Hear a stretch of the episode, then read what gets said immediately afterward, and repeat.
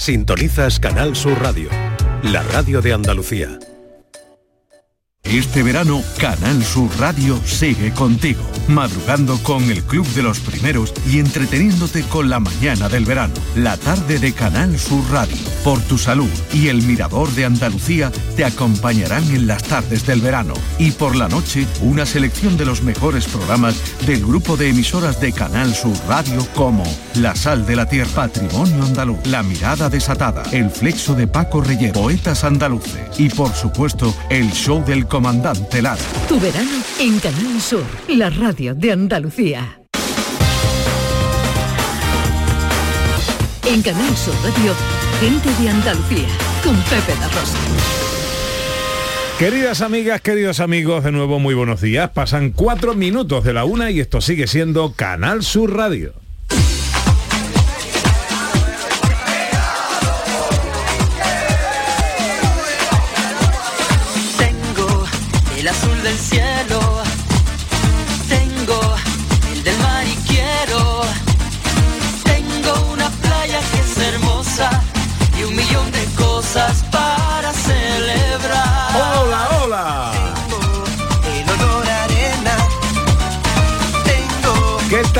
¿Cómo están? ¿Cómo llevan esta mañana de sábado 24 de junio de 2023?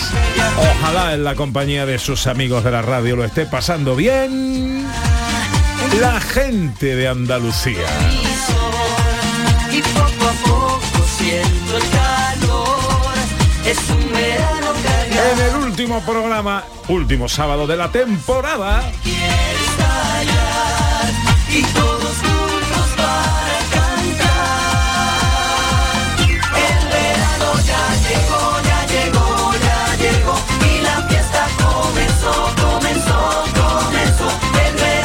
hasta las 2 de la tarde, tiempo para la mochila y viajar con nuestra historiadora Sandra Rodríguez, que hoy hace un homenaje al- a su señor esposo. Sí, señor, a ver si deja de poner Indiana Jones en casa un ratito a lo mejor. ¿Dónde nos vamos de escapada hoy? Buah, pues a un sitio chulo, chulo de verdad, como todos, ¿no? Los, que hemos ido, pero vamos a visitar Castel de Ferro en Granada. Que es el pueblo de don José Luis Bueno, yo es que he veraneado ahí toda mi infancia. Yo iba, íbamos yo creo a finales de junio y volvía a principios de septiembre. ¡Qué Entonces estamos ahí en casa de mi abuela, playa. al lado de la playa, eh, Castel de Ferro, y era un plan maravilloso. Playa durante el día, lectura por la tarde y al cine de verano que había por la por la noche, cuando nos íbamos al pequeño castillito que hay en el ahí en la De montaña. pequeño nada, ¿eh? que es un Eh, bueno, y también de- recientemente, ¿no?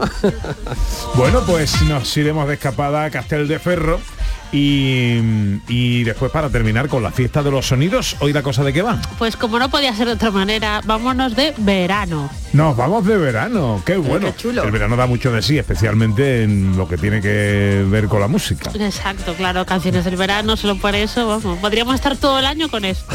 Vale, bueno, pues em, haremos un final de programa muy musical, ¿eh? recordando las canciones del verano de todos los tiempos.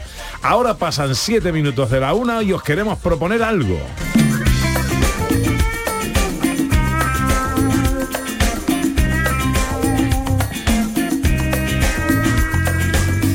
Que el otro día estuve en un acto eh, que tuvo lugar en Sevilla, eh, una cosa, un, esto que llaman networking, eh, que se reúne gente de eh, un mismo sector, unos que compran, otros que venden, a intercambiar intereses. Y ahí me hablaron de un lugar que salí decidido a que contásemos. Estamos hablando de la sierra de Despeñaperros. Estamos hablando de Jaén, estamos hablando de un sitio absolutamente hermoso. Pero hermosísimo, hermosísimo. De momento nos hemos conformado con verlo en vídeo, con ver fotos, eh, con ver una web que tiene, que es maravillosa, está en un entorno natural, que es una preciosidad, un sitio para desconectar, pero además decorado con un gusto exquisito, donde uno con un grupo de amigos puede perderse para pasar unos días maravillosos. Eso está muy bien, porque claro, siempre que proponemos algún destino, alguna escapada o algún hotel, pues pensamos en una familia o estamos hablando de una pareja o incluso solos, el que le guste viajar solo.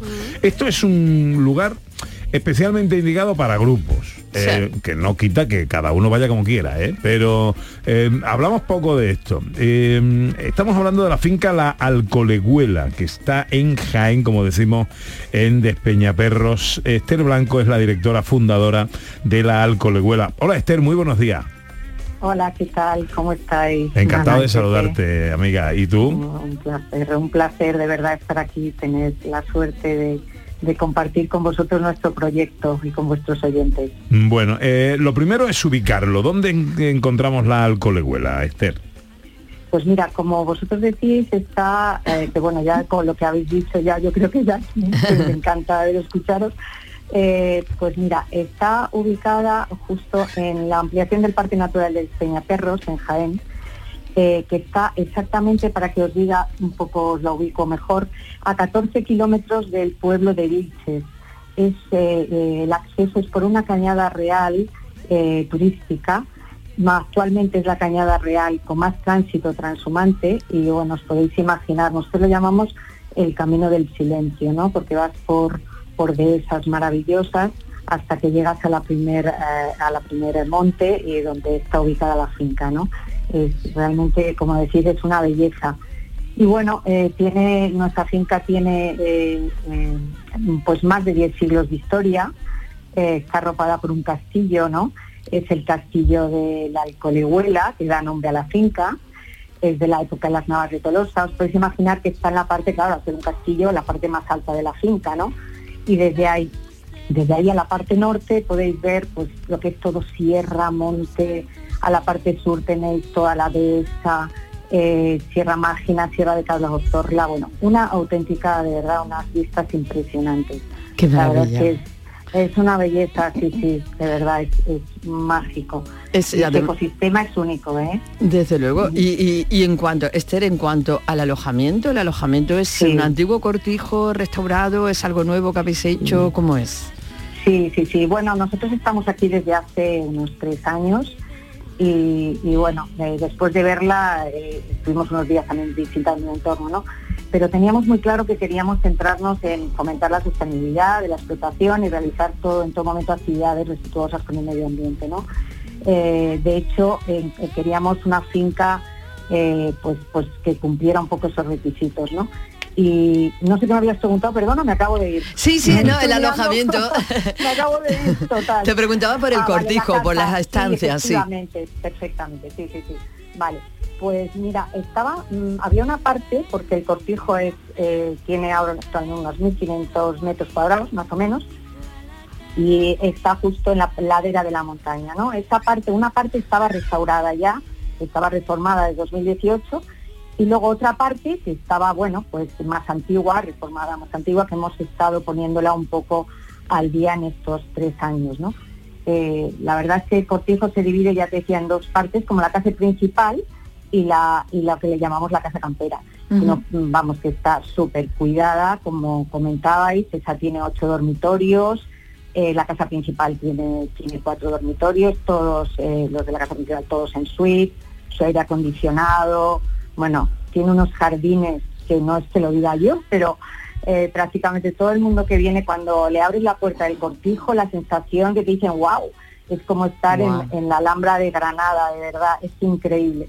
Tiene tres terrazas con tres estanques que por donde va cayendo el agua. Bueno, la verdad que es eh, una auténtica belleza. Y bueno, pues nada, tenemos la piscina climatizada también, verano, invierno, de sal, está a 28 grados en invierno, te puedes bañar Anda. los 365 días del año, sí, sí, sí, es, es la verdad que una maravilla. Y luego el pabellón de caza, que le llamamos así porque, bueno, antes es una finca de caza y tenía, eh, está situado justo en, en la parte ma- en una parte alta, en una lomita, entonces tiene unas vistas 360 que te puedes morir, o sea, con, con unos amaneceres y unos atardeceres, aunque se ve desde cualquier lugar de la finca, pero ahí especialmente por la tarde puedes ver pasar los gamos, los ciervos. No, no sabes lo que es. Es, es, es un sitio increíble y ahí pues es ideal para dar cualquier conferencia, para una reunión de amigos, para hacer un show cooking. Tiene casi 80 metros cuadrados, bueno, más de 80 tiene el salón. La verdad que, que es un lugar para... Mira, os puedo contar tantas Sí. cosas pero es, es vivirlo, ¿eh? O sea, de verdad, yo No, no, te metes, en, bueno, te metes en la web, busca la finca La Alcolehuela. Sandra se ha metido, ¿no? Lo está- Es que una espectacular, ¿eh? maravilla. es que es como quiero vivir ahí. Se puede vivir ahí. Hombre, pensando en grupo, yo creo que podríamos hacer un briefing estos previos a la temporada, antes de que arranque la temporada de septiembre, eh, y- llevar ahí a todo el equipo el fin de Oh. semana. Yo creo que ahí Maravilloso. eh, Bueno. ¿no? hacer una concentración previa Yo he visto de, las de piscinas, trabajo. En los Bueno, salones, preci- es precioso, precioso. Está bien.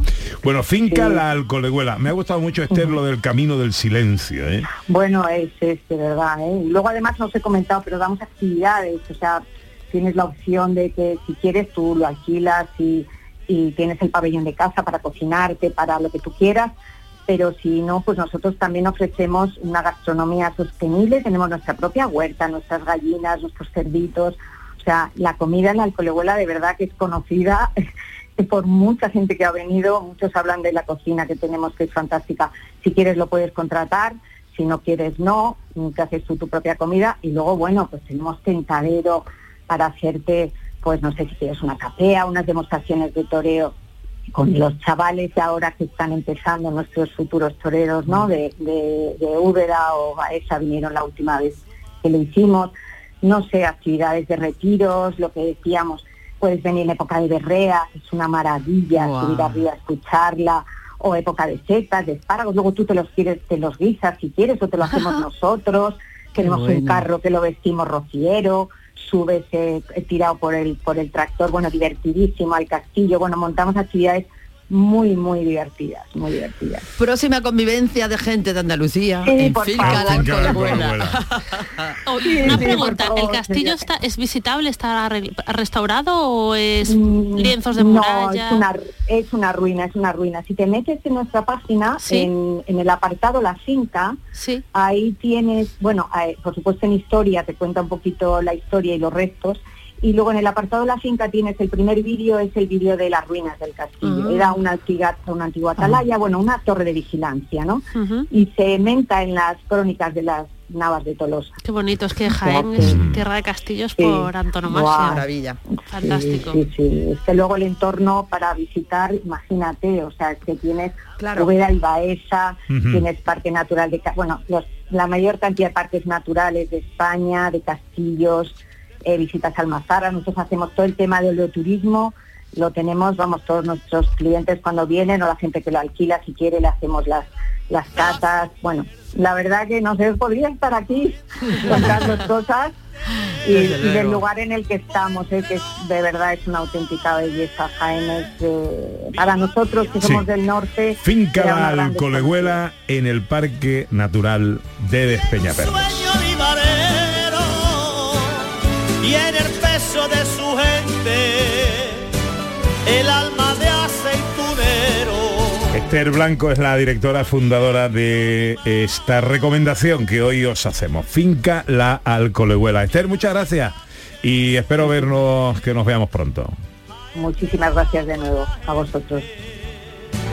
jugando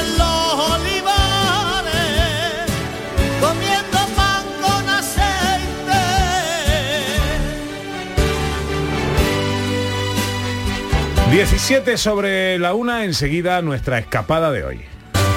En Canal Sur Radio, gente de Andalucía con Pepe da Rosa.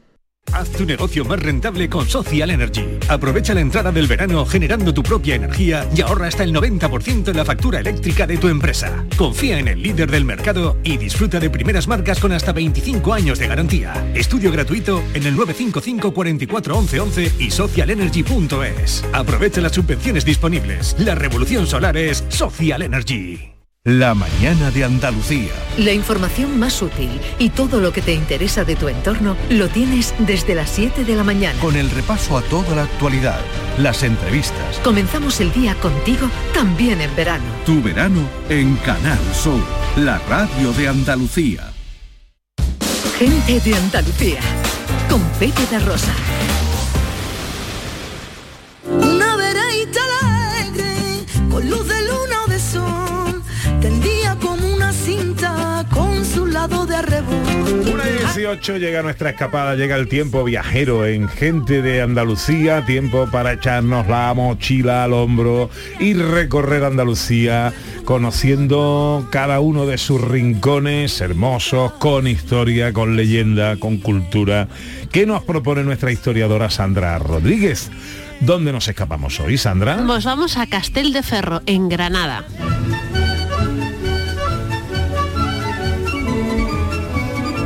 diggy diggy diggy diggy. Pues entre numerosas y pequeñas calas que salpican la abrupta y escarpada costa granadina y perteneciente al municipio de Gualchos, encontramos nuestro destino de hoy. ¿Qué contamos de Castel de Ferro, Sandra? Bueno, no hay mucha información sobre el origen de la localidad. Esto pues, seguramente fue- fuera un pequeño núcleo dedicado pues a la pesca, ¿vale? Por el- la zona donde está y a la agricultura, porque tiene un clima maravilloso, ¿no? La zona de Castel de Ferro y toda esta zona de la costa de Granada. Entonces vamos a fijarnos en lo que más nos va a llamar la atención cuando llegamos a Castel de Ferro, que es su castillo. Según llegamos, vemos como una especie de montañita que tiene como una torre. No está ahora mismo restaurado, pero se ve perfectamente que es una construcción.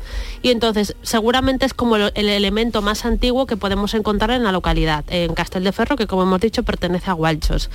Hay un estudio muy bueno que se hizo una prospección arqueológica por parte de la Universidad de Granada. Entonces ha fechado, ¿vale? Se ha dicho que este castillo eh, se construyó en torno al siglo XII y la torre que tiene en torno al siglo XIII, ¿vale? Entonces estaríamos casi todo, ¿vale? Final de la época almohade y principios de la época nazarí. En el siglo XVI, ¿vale? Sabemos que toda esta zona a la que pertenece Castel de Cerro, de, Ferro, eh, quedaría dentro de la TAA de Suail. Las TAAs eran unas unidades administrativas que, tuvo el Reino Nazarí de Granada, sobre todo en el siglo XVI, y entonces sabemos que Castel de Ferro era una entidad de población y que pertenecía a esta, a esta TAA. Más adelante, si avanzamos en el tiempo, hay documentación en la época de la sublevación de los moriscos, que hablamos justo de esto la semana pasada, cuando se levantaron en, en armas por sus derechos, ¿vale? Pues sabemos que en este siglo XVI también que la fortaleza estuvo a manos de los moriscos, es decir, durante un periodo corto de tiempo, porque en el año 1570 pasa a ser nuevamente de los cristianos y va a ser conquistada además por el duque de Sesa. Entonces nos vemos que es una evolución histórica bastante habitual de la zona donde se encuentra, geográficamente hablando. Tenemos también, vale, constancia de que durante la guerra Napoleón, la guerra napoleónica, cuando nosotros luchábamos contra los franceses a principios del 19, en el 1812, pues el castillo de Castel de Ferro al parecer estuvo un tiempo en manos francesas y los y la armada inglesa los bombardeó, ¿vale? ¿Os acordáis que de aquella época Ujú. estaba- Sí, sí, sí, los sí, ingleses estaban con nosotros, ¿no? Eh, y entonces exacto pues bombardearon el castillo de Castel de Ferro entonces pues ya vemos que estamos en 1812 pues la cosa fue un poco en declive y después tenemos otro dato otro otro documento que recoge que en el año 1836 estalló un polvorín que había en el castillo de Castel de Ferro y entonces fue como el momento que ya se vino abajo y fue cuando empezó a estar en estado de ruina Que es como está que actualmente. es como está actualmente, sí, correcto. Es bien de interés cultural, pero no está todavía restaurado y se puede, no hay ninguna medida de protección, se puede acceder perfectamente, ¿vale? Os preguntaréis, ¿vale? Porque si, si vamos a Castel de Ferro, vemos que por la costa nos vamos a encontrar un montón de edificaciones, de fortalezas, de castillos, y es que era una época, era un, un lugar, una, está toda esta costa de Granada, también la costa de Almería, Sí, hasta el levante almeriense. Exacto, ¿vale? De que te- tu- tenía que estar muy bien protegida porque había muchos, muchos ataques de piratas, ¿vale? Que hoy nos llama mucho la atención porque no es algo, decimos, ¿cómo llegaban piratas que parece que están en el Caribe todo el rato a las costas? Pues sí, sobre todo los turcos, ¿vale? En el siglo XVI toda la zona de, de la costa de Granada, de Almería, sufren ataques turcos. ¿Vale? Y tenemos algunos testimonios súper interesantes de la época de gente que contaba lo que estaba pasando. Hay documentos en, el Archivo Histórico de Granada, hay un estudio que ha hecho José Ponce y Millán sobre estos ataques y sobre la documentación de la época. Sabemos que se atacó Motril, Castel de Ferro, Salobreña y ya en Almería la villa de las Cuevas de Almanzora. Por ejemplo, en, el ataque a la villa de las Cuevas de Almanzora, ¿vale? Dice, vinieron 800 turcos arriba, según vista de ojos, ¿vale? En plan, la gente decía, pues más o menos llegaban 800 800 personas, que en aquella época las entidades de población eran muy, muy pequeñitas. Y robaron y cautivaron todo lo que había en ella, de tal manera que no dejaron clavos en las paredes. Es decir, llegaban, atracaban los barcos 800 personas armadas hasta los dientes porque eran mercenarios, corsarios y tal, arrasaban con todo, si podían cogían mujeres e hijos para esclavos, mataban a todos los hombres que podían y arrasaban con cualquier bien que tuvieran las poblaciones. Tenía que ser terrible. Qué mal. Por eso, por eso tantas fortificaciones en la época. De hecho, sabéis que estamos en la zona de la costa tropical, que es un clima maravilloso, ¿vale? En Granada, Málaga, esta zona, que podemos comer de maravilla porque los cultivos que hay allí son increíbles. Y hay una ruta que es de castillos, torres y atalayas que podemos hacer recorriendo tanto por, sobre todo por la zona de Granada, todos estos castillos, estas torres y atalayas que servían sobre todo de medida de defensa y también para marcar el territorio. Hacemos una primera parada en nuestra escapada.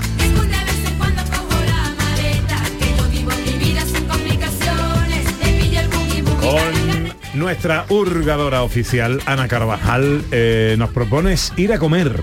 Le- sí, propongo ir a comer porque estamos en un lugar privilegiado, como ha contado Sandra, probablemente sus primeros inicios fuese un pueblo de pescadores y evidentemente la zona en la que está, eh, pues la comida es eh, imperdible. Hay que eh, probarla. Así que nos vamos a ir a un lugar que está a la misma orillita del mar y que se llama Mare Nostrum. Bueno, estamos en el Mediterráneo. Alberto García López es el propietario del restaurante Mare Nostrum en Castel de Ferro. Hola Alberto, muy buenos días. Muy buenos días. ¿Qué tal amigo? ¿Cómo estamos? Pues muy bien, estamos llenísimos. Vamos a empezar. Bueno, a mí bueno, mucha gente noche de San Juan y hay muchísima gente. qué bien, Ah, qué claro, bien. Bueno, cuéntanos, lo primero, ¿dónde encontramos el restaurante Mare Nostrum? Pues más nosotros encontramos cerca del cuartel de la Guardia Civil, en medio, lo que es en medio de Castel, en la playa del Sotillo.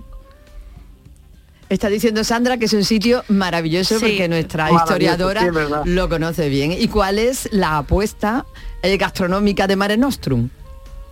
Pues bueno, pues aquí aparte de las paellas tenemos el pulpo, que aquí hay una zona muy buena de pulpo, donde lo secamos por el invierno y lo ponemos a la brasa con col también del terreno, que aquí también hay mucha, mucha lo que es lechuga, mucho pimiento, mucho pepino, en fin, que hay buenas hortalizas.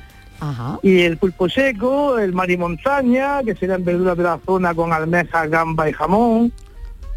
Y las migas, sobre todo las migas de harina, con sardinita a la plancha, pimiento de la zona, pepino. de lo mejor, de Va- lo vamos, mejor, para, ¿eh? vamos ya para allá. Sí, Bueno, el bueno. gazpacho, el salmorejo de los tomates de aquí, en fin. ¿Hoy qué tenemos? ¿Hoy qué hemos preparado? ¿Eh? ¿Algo fuera de carta especial? Hoy, mire, hoy tenemos, sí, hoy tenemos un menú que consiste en arroz negro de marisco, el salmorejo de la zona con tomate negro, la gambita blanca de motril, Oh. tenemos almejas salteadas, mejillones, y de Oh. segundo el pescado de castel, que hay jargo, hay corvina, hay calamares muy buenos, Hay mucho pescado, de pescado variada, mucho pescado de roca por ahí, claro. pescado de roca, el sargo, claro, sargo, la corvina, después el fumé, hacemos buenos fumés para las paellas con rascalcio, los congros que se tiran mucho aquí, de roca, y nos salen buenísimas las paellas también por eso, por, por más o menos por el fumé. Bueno, bueno, bueno. Pues restaurante Castel, eh, restaurante Mare Nostrum en Castel de. Ferro, en la playa Ujú. Sotillo, ¿no? Sotillo, sí. Ajá. Puedes estar comiendo No tiene allí. playa, está justamente en la playa, en la misma playa. Sí. Es que Es que- estás comiendo, eh, viendo, el mar, viendo el mar, y claro. comiendo de viendo el maravilla mar. y es genial. Sí, sí. Que sí, sí, Está a tres metros, la gente bañándose, más todo lleno de sombrillas, de gente de San Juan que han venido. uh, Qué bueno. Claro. Bueno, o pues sea que es maravilloso. está muy bien, está muy bien. Bueno, Alberto García López es el propietario de este restaurante Mare Nostrum en Castel de Ferro, en la playa del Sotillo, que es donde nos Ujú. recomienda hoy Ana Carvajal hacer esta, esta parada. Alberto, muchas gracias por atendernos, amigo. A ustedes, señora, a ustedes como siempre. Vale, vale, vale. Tengo que puntualizar que ah, es mi recomendación, pero que hoy las recomendaciones me han venido de parte de Sandra y José Luis Ordóñez, que son los grandes conocedores de Castel de Y de las primas de José Sí, también. y de la también, familia también. de José Luis Es que hemos ido muchas veces allí a comer. y Sí. está- O sea, vamos, es que, es que uno, llega, uno que- sabe cuándo llega, pero no cuándo se va, porque llegas allí a las dos y empiezan a sacarte cosas. y El, tal. el año pasado, no sé si fue el año pasado o el anterior, fui con eh, mi familia y unos amigos a, a un lugar, no diré cuál, ¿vale? Eh, eh, digo, me, me ha venido venido esto a la memoria por el eh, lo de comer, mirando al Sí. mar, las vistas, la Sí, gente sí. bañándose ahí cerquita tuya y todo esto, ¿no? Nosotros fuimos con una con unos barquitos neumáticos de estos que, que nos llevaban al- al- a la misma playa y en la misma playa estaba el restaurante. Lo que no sabíamos es que la playa era nudista. Claro. Hay que comer también desnudo. No, no, no. Nosotros comimos vestidos y, y todo. Pero claro, todo lo que teníamos alrededor era nudista. Claro, en, el, en el nudismo... Pero, ¿a- a- ¿alguien comía desnudo? No. No, no, no, no, no. Dentro No. era con ropa. De- dentro, era de con, ropa. con ropa. Eh, y además nosotros comimos dentro, dentro. Pero teníais vista- vistas al exterior, claro. Bueno, teníamos vista y, y casi, y, y casi tacto, ¿no? Porque estaba todo ahí, todo muy cerca. Todo no es agradable, hay que decirlo. Es verdad, ¿sabes? es verdad. Todo no es agradable, ¿vale? Y, y- pero nada, luego terminamos eh, imbricados en la trama, nos quitamos ahí los... Yo me fui- En yo bolas me- todos se me ahí, fui, Ya, ya, si no era agradable ya. De, de perdido al río. De perdidos al río.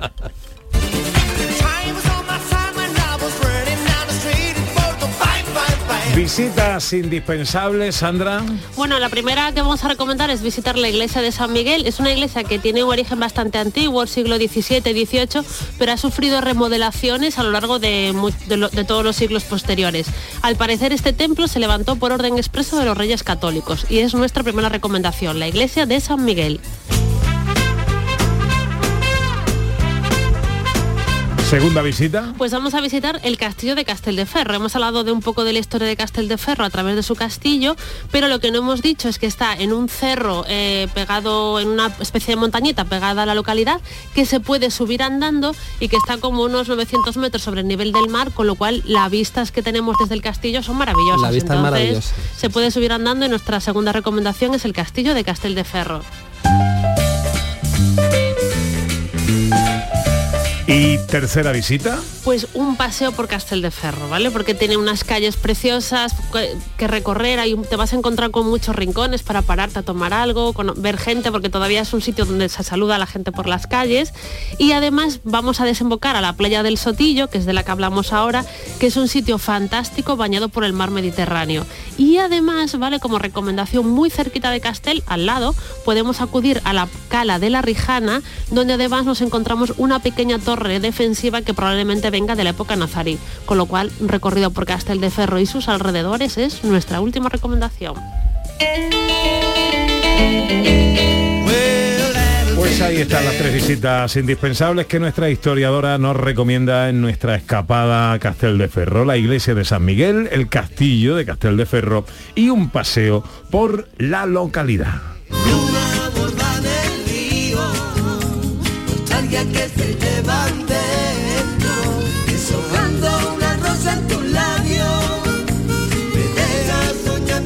Y Ana Carvajal, eh, ¿qué nos propone ahora? Bueno, te voy a proponer otra cosa que te va a encantar porque es que estamos también en un paisaje submarino, en esta ocasión mm, precioso y único, con lo cual te voy a recomendar hacer buceo en los acantilados de Casteldeferro. Bueno. Quizás con Emilio Ortiz, que eres el director del Centro de Buceo de Calahonda. Sí, señor. Hola Emilio, buenos días. Hola, buenos días. ¿Qué tal? Eh, pues encantado de saludarte eh, eh, y de conoceros y de hacer, porque todo esto estamos hablando de un entorno que es una joya para el buceo y el submarinismo. La verdad que los acantilados de Castel de Ferro es una maravilla. Hay unos 8 kilómetros de, de acantilado desde Castel hasta el pueblo siguiente, eh, Calahonda, y, y es una maravilla. Dentro de estos acantilados encontramos mucha roca, eh, hay, una biodiversidad eh, tremenda.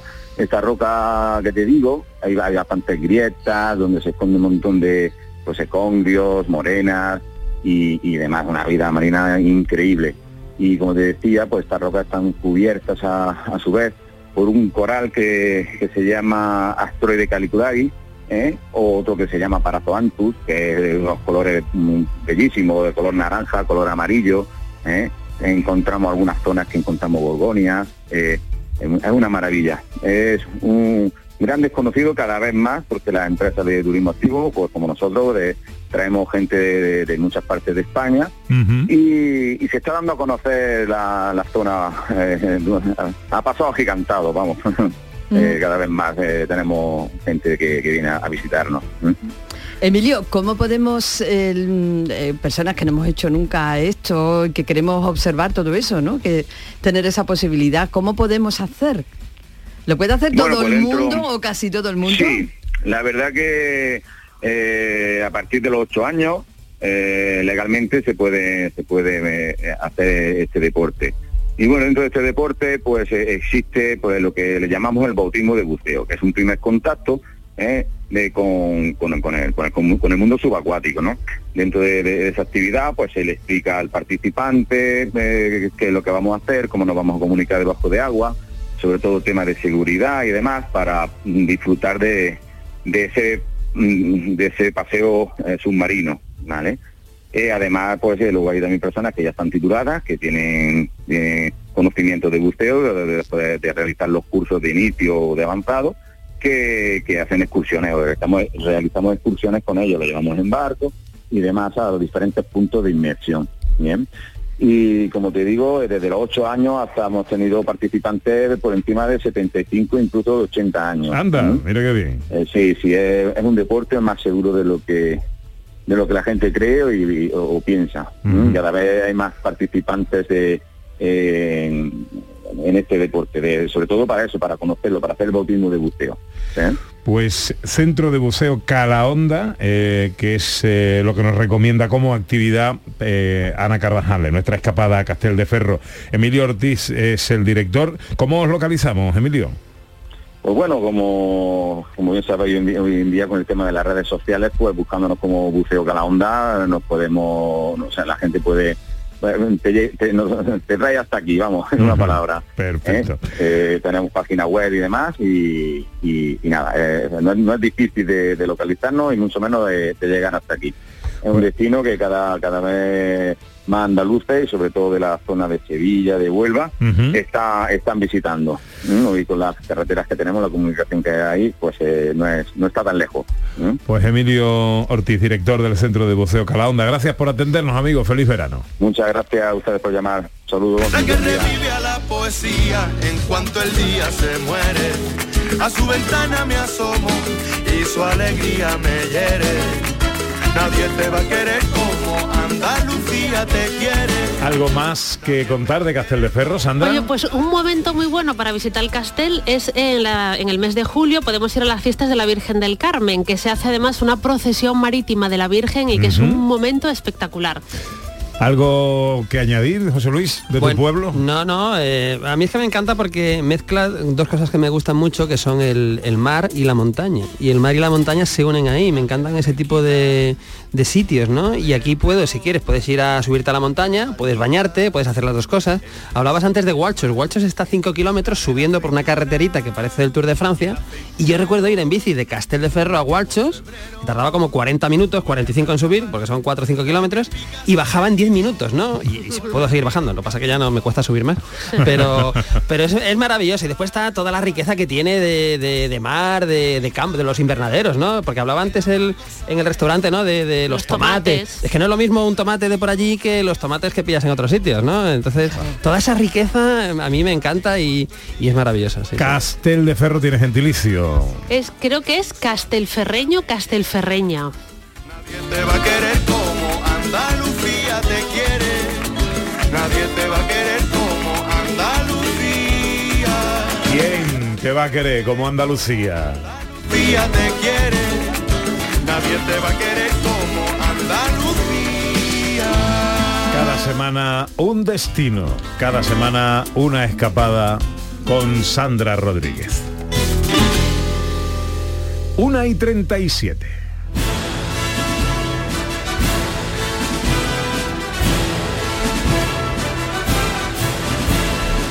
Y en la recta final de nuestro sábado último de la temporada, los sonidos de la historia.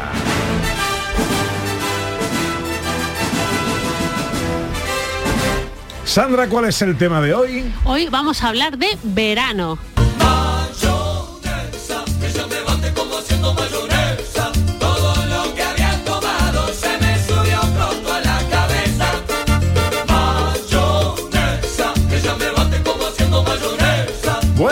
¿Qué contamos del verano? Bueno, pues acabamos de entrar en verano, sabemos que en esta época de junio es el solsticio de, verano y el San Juan, ¿no? El solsticio de verano siempre fue una época que se ha celebrado desde época milenaria. De hecho, hay muchas estructuras de la prehistórica que estaban orientados de tal forma que la luz del sol pues entraba eh, de una manera muy particular durante la época de los solsticios, ¿no? Tanto de verano como de invierno.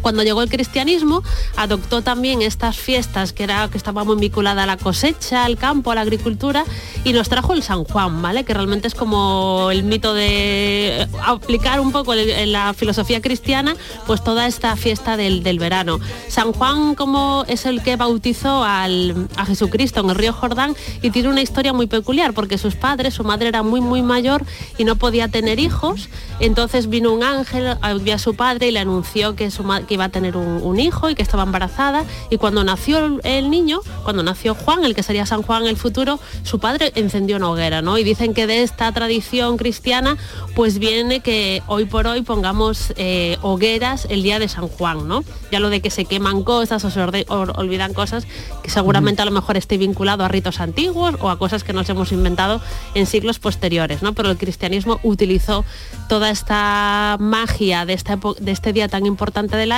también para traerlo a su terreno. Y si algo representa el verano, ¿vale? Es el consumo de algo frío y rico, que son los helados. Este verano,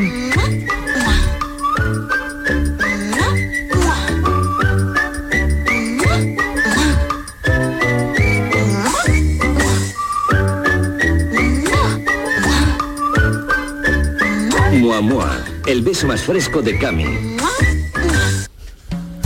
Mua, mua.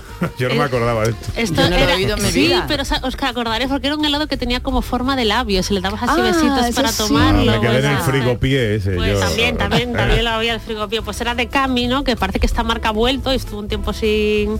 Sin y era como un clásico del verano, de lo Cami, frigo, de los. Así, 80, igual que había 90. canción del verano, había helado del verano. Había helado de verano.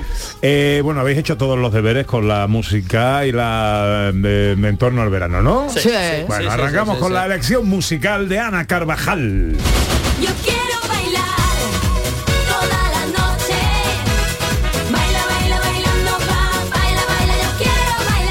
Bueno, Sonia y Selena. Hombre, fiesta veraniega. ¿Tu- ¿Tuvieron más canciones, Sonny y Selena? creo Pues que yo no, escuché ¿eh? nada más No, que- no. Bueno, es como, no sé, habla de verano, de alegría, de fiesta sin fin, de, en fin, eh, no sé, me recuerda al verano, me- a mí Sonny y Selena. Sonidos eh, del verano o que te eh, inspiren verano, Sandra. Bueno, pues también hay que hablar de las competiciones deportivas, ¿vale? Porque parece que grandes eventos deportivos, como pueden ser las Olimpiadas, carreras ciclistas o a nivel futbolístico, se producen en el mes de. En, en los meses de verano, ¿no? Por ejemplo, si nos vamos al 2010, han pasado ya 13 años, una barbaridad.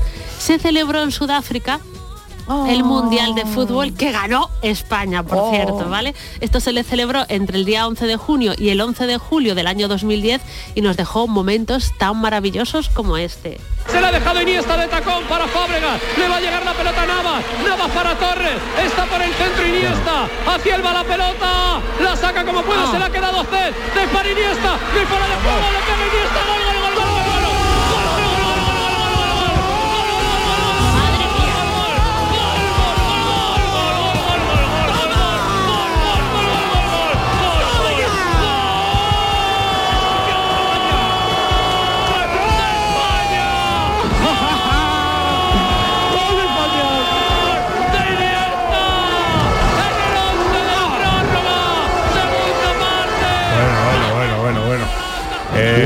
Emocionante. ¿eh? Emocionante. Bueno, narración de Pedro Lázaro, que puede ser uno de los mejores narradores que haya en España. Y, mm, y esto, bueno, por ahí andaba Antonio Carlos Santana, que viene porque viene a la, a la comida de hoy del equipo, y yo creo que está, lo estaba realizando Antonio Carlos Santana, ¿no? Esto lo realizaste tú, el gol de la final del Mundial, ¿no? ¿No te tocó a ti? ¿No? Eh, ¿Quién Manu, Manu Japón, Manu Japón. Seguro que todos os acordáis dónde estabais ese... Yo me, acuerdo, yo me acuerdo. Bueno, yo lo estaba narra- yo lo estaba contando. Ah, que tú estabas aquí. Yo en, en aquella época estaba en la gran jugada con Fernando Pérez y estábamos haciendo en el casino en Sevilla con público delante y todo. Y claro, se me va a olvidar, esto forma parte de la historia de mi vida. O sea, Hombre, abrazos ahí. Ah, ya no quiero nada más. ¿Dónde estabas tú, José Luis? Pues estaba en el mismo sitio que Sandra y en el mismo sitio que José Carlos Carmona. Estábamos en casa de José Carlos Carmona. ¿Y tú, Ana? Yo estaba en el bar de Rafa Correa, de nuestro amigo Rafa Correa, Siempre con los Lolita. bares. y Ana lo. Lo estábamos viendo allí. Qué bueno. Bueno, esta es la elección musical de Sandra Rodríguez.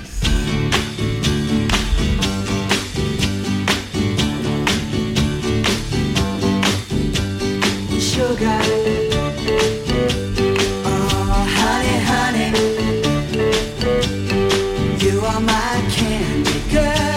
Sugar. A ver, es que es tan dulzona esta y tan, que es como muy de- una melodía muy de verano para ponerte en tirantitos, bailar, tomarte un refresquito o algo lo que quieras, una cervecita y disfrutar del verano escuchando los de Archie, creo que se llama el grupo, es Sugar Archies. Sugar. También puede ser una buena película para acabar una peli de terror, ¿vale? Después de toda la tensión acumulada. Te relaja, esto te relaja esto te relaja, pero es una, una música maravillosa. Más sonidos.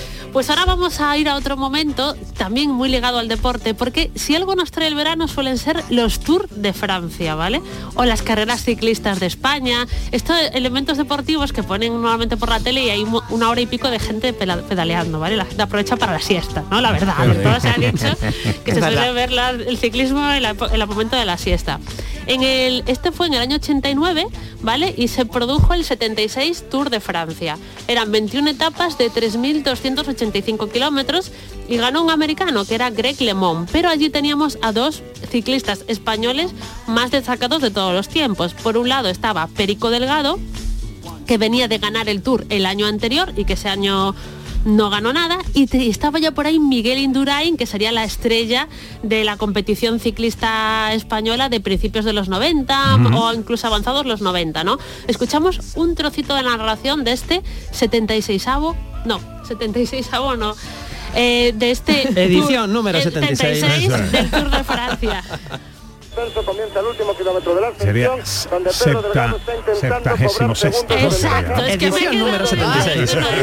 En este Tour de Francia Que lo tengo más encontramos a corto. Miguel Indurain ya en los metros finales a punto de proclamarse vencedor con toda justicia, con todo merecimiento de esta primera etapa de montaña del Tour de Francia. Una mezcla de dolor y alegría refleja la cara de Miguel Indurain en estos últimos kilómetros. De dolor por el esfuerzo realizado, de alegría por lo que va a conseguir.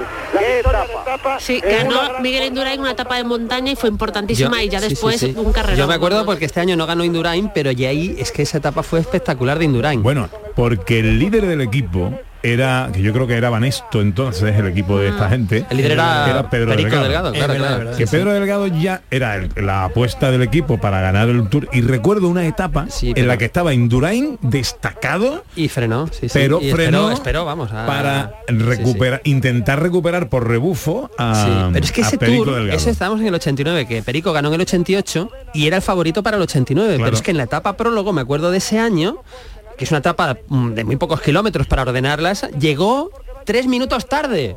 No sé qué le pasó a Pedro Delgado y empezó el último el tour. Después creo que acabó tercero o cuarto, o sea que No, quedó, quedó bien, porque remontó, pero es que no sé qué, qué le- si no hubiera sido por eso hubiera podido quizá El- ganar. Me parece o- el mejor, por lo menos el más espectacular. Y era espectacular, sí, porque sí, sí. Indurain luego ganó cinco tours y lo ganó todo. Ar- arrasó, pero era- arrasó, Pero era muy aburrido verlo, porque era siempre pum, pum, pum, pum, era el conejito de Duracel.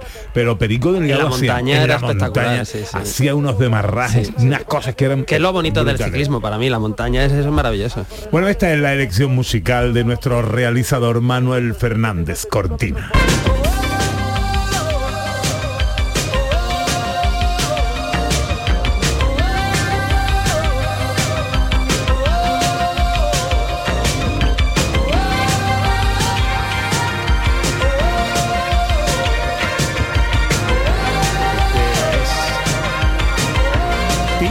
Ah,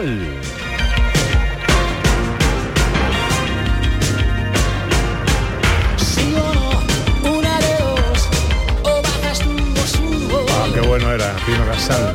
Pánico en el Edén fue la sintonía de la Vuelta Ciclista en 1984. Bueno, más sonidos, Sandra Rodríguez. Bueno, también las volvemos a las tardes de verano. Hemos hablado que la gente aprovechaba para ver tour, la, eh, la carrera ciclista de España y tal, para descansar un poco porque veas a gente correr todo el rato, ¿vale?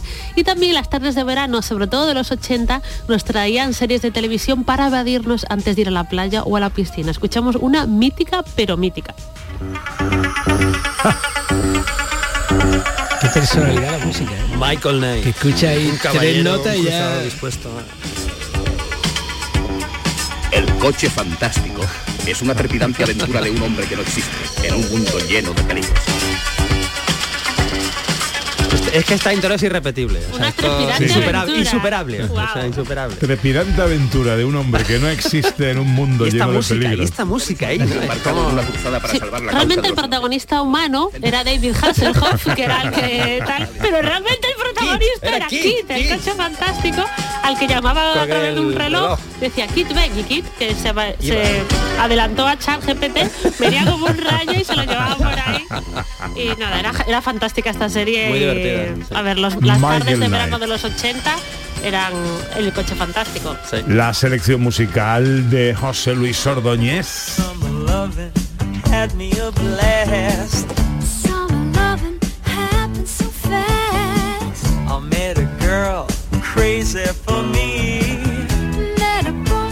¿Por qué ha elegido esta canción de Chris? Hombre, porque es una canción que se llama Summer Nights. Y no hay nada como las Summer Nights, las noches de verano. ¿no? Es una maravilla. Sí, sí.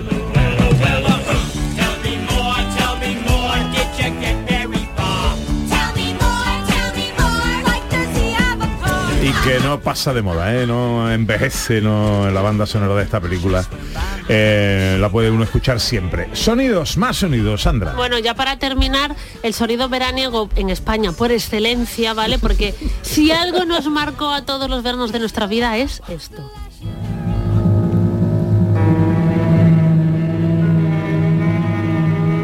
Radio Televisión Española presenta.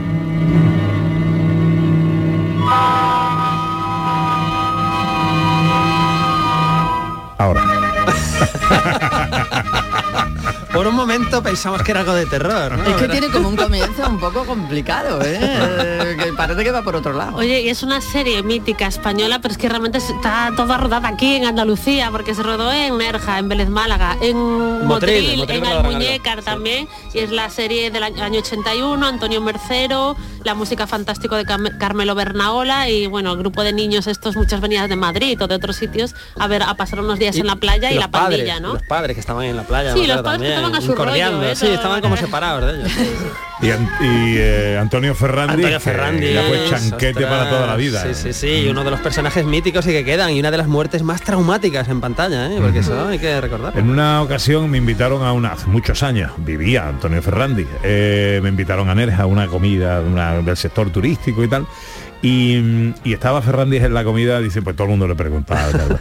Dice, yo estoy encantado de aquella serie, de aquel papel y tal, pero ya tengo ganas de hacer otras cosas que no sea chanquete, que la gente me recuerde por otras Que fue cosas. una temporada, hombre, una temporada. Una temporada. Una temporada pero es maravillosa. que ¿eh? demasiado, O sea, es muy buena. la Imaginaos serie, muy hoy una serie que sea un éxito absoluto y arrollador y no hagan una segunda temporada.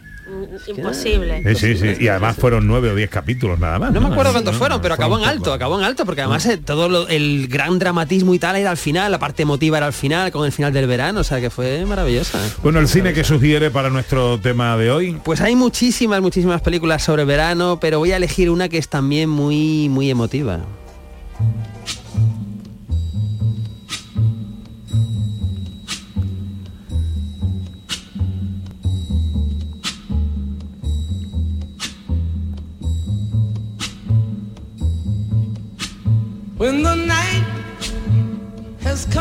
Es una película que se llama Stand By Me, como la canción, pero que aquí la tradujeron como Cuenta conmigo. Y es una película de cuatro chavales que se unen en verano, que hacen aventuritas, pero pasan cosas un poquito chungas, ¿no? Y es- está basado en una novela de Stephen King, eh, pero es una, pero tiene mucha emotividad porque todo lo recuerda uno de los chicos que ya es adulto, ¿no? Y en el fondo echa de menos esa infancia con esos amigos que no volvió a ver, ¿no? Porque eso a veces nos pasa en los veranos.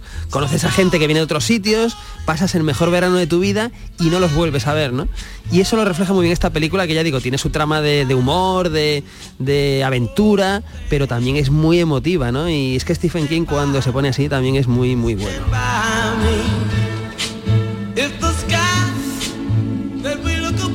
Bueno, a ver, tengo aquí eh, un especial canciones de verano para ir repasando a lo largo de eh, nuestra historia reciente. Por ejemplo, ¿quién nos recuerda esto?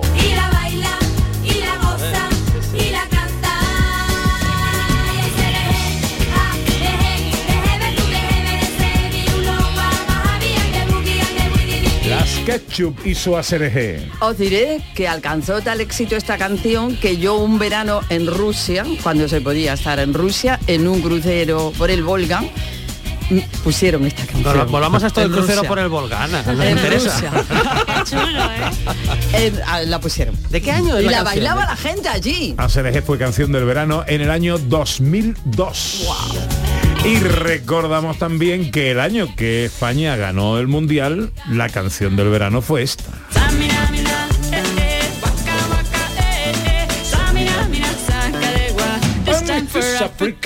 que fue además el himno del Mundial. Eh, unos años atrás, Zapato Veloz y su tractor amarillo.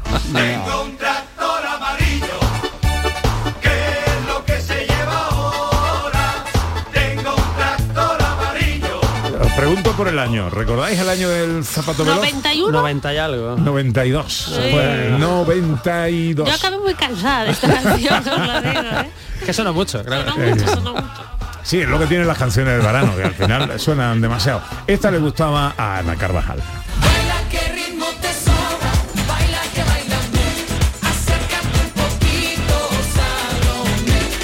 Me encanta. Me sabía todo el baile y todo.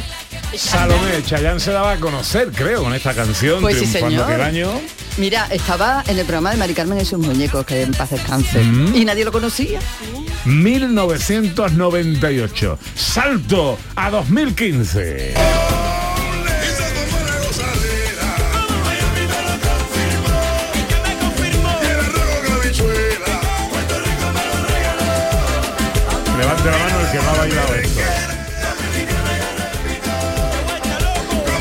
Profesor José, Carmona, levantar la Profesor mano. Carmona. no ha bailado esto. No ha bailado. Y José Luis tampoco. Tampoco.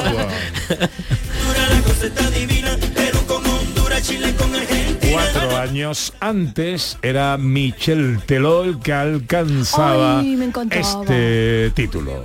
Nossa, nossa, assim você me mata.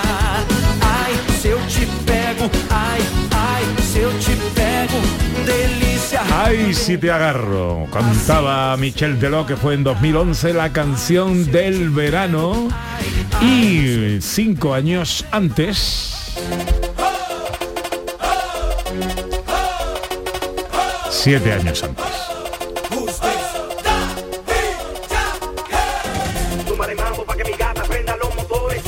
Daddy Yankee.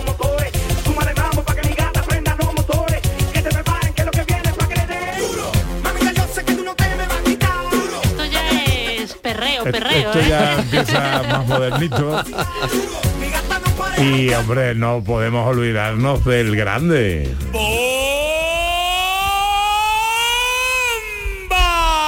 Sensual. Un movimiento sensual. Sensual. Un movimiento muy sexy. Sexy. Un movimiento muy sexy. Sexy. Y aquí se viene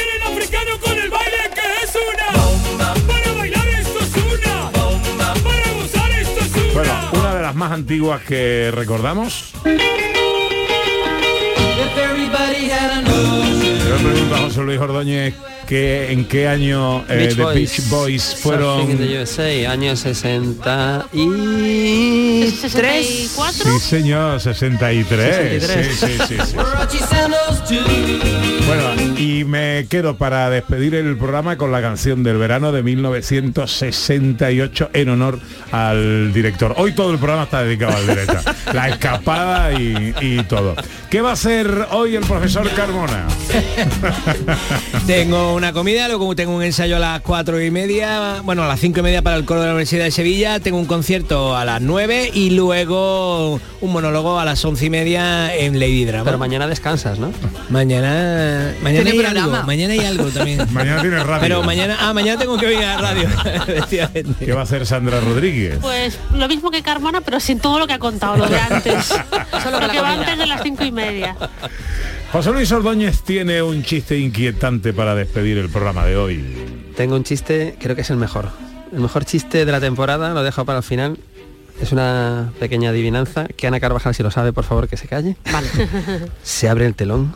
Es de crímenes, ¿vale? Se abre el telón y aparece una pera que asesina violentamente a una manzana. La pera está tranquila porque cree que está a salvo, pero un higo lo ha presenciado todo. Se cierra el telón. ¿Cómo se llama la película? Yo no sé, ¿eh? La película se llama Un higo testigo. Lo había- Válgame el señor. Lo ha pillado María Chamorra. Lo ha pillado el- María Está todo Chamorra. enlazado con el programa de hoy. Todo enlazado con el programa de hoy. ¿Qué va a hacer Ana Carvajal? Pues voy a ir hoy a comer con estos amigos, no los voy a dejar solos, ¿no? Y no me lo dejes solo, no, No, no, me no. lo dejes solo.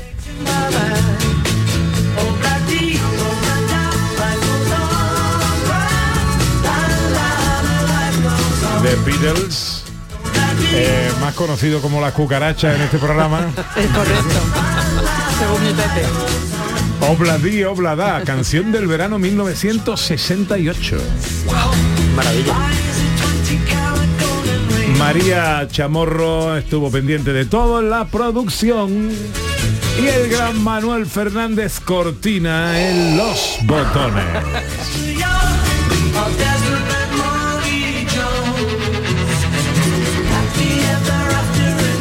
Nosotros damos ya el carpetazo a este sábado, que es el último de la temporada de Gente de Andalucía.